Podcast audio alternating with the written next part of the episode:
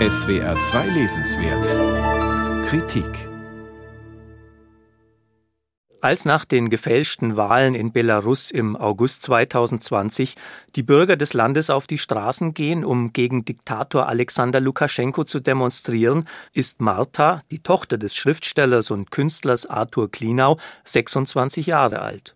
Genauso lange wurde das Land von Lukaschenko regiert, den Klinau in seinem dokumentarischen Journal der revolutionären Ereignisse nie namentlich nennt, sondern immer bloß als Batka Batka, ein Zweitvater in jeder Familie, als heidnischen Halbgott und Bauerntölpel verspottet.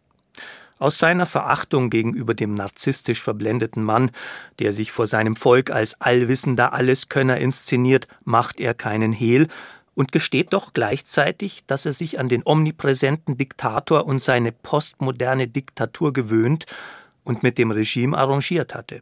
Seine Hoffnung sah er, wie viele andere Dissidenten in Belarus, darin, dass der Alleinherrscher aus Altersgründen irgendwann abtreten würde und dann eine freiere Epoche des Landes beginnen könnte.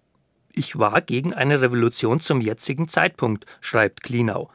Über die vielen Jahre hätten die Dissidenten an einem parallelen Belarus mit eigener Presse, Wirtschaft und Kultur gearbeitet und in ein paar Jahren wäre diese Entwicklung unumkehrbar gewesen und der Batka ohne jedes Blutvergießen abgetreten. Die großen Proteste angesichts der Wahlfälschung aber bringen diese langfristige Konzeption eines Systemwandels durcheinander. In den Tagen der Revolution bricht auch ein Generationenkonflikt auf. Klinaus Tochter Martha will, wie Millionen andere Belarussen, das Ende der Diktatur sofort. Und sie muss dafür den Preis bezahlen.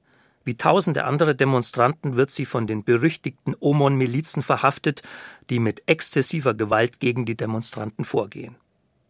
Mit der Bildlichkeit eines Malers macht Klinau die archaische Natur des Systems kenntlich. Die Milizen sehen aus, als hätte man sie geradewegs aus dem glühenden Erdinnern gezogen, in ihren schwarzen Uniformen, mit den hochgekrempelten Ärmeln und den gesichtslosen Sturmhauben hatten sie etwas Teuflisches. Die Soldaten des Batka, geformt aus grauem Straßenstaub, grünem Moos und Kuhmist. Im sarkastisch grimmigen Ton schildert Klinau die Ereignisse vom 8. bis zum 16. August 2020 und gibt zahllose Augenzeugenberichte wieder von Menschen, die der grenzenlosen Brutalität der Polizei ausgesetzt waren. Auch seine Tochter Martha wird verhaftet und in einer kafkaesken Gerichtsverhandlung zu zwei Wochen Arrest verurteilt. Das Regime habe seine postmoderne Fassade abgestreift und sich in seiner faschistischen Natur offenbart, schreibt Klinau. Der Repressionsapparat sei aus der Stalinzeit herübergeschwommen, der Gulag nie richtig verschwunden gewesen.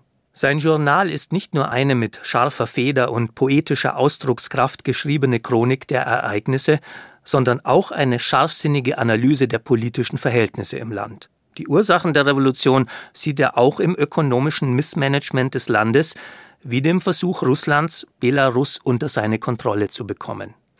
Acht Tage Revolution ist ein intellektuell fesselndes wie stilistisch brillant geschriebenes Tagebuch der belarussischen Protestbewegung, aber es beantwortet nicht die Frage, warum die Revolution trotz ihrer Massenbasis scheiterte.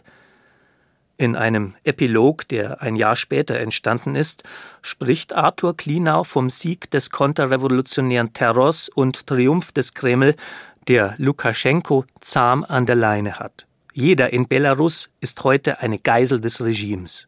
Und dennoch will der Autor der Resignation nicht das letzte Wort lassen. Die Energie des Aufstandes sei nicht verschwunden, sondern habe sich nur verborgen. Wer in den Strom der Revolution eingetreten ist, für den gibt es kein Zurück.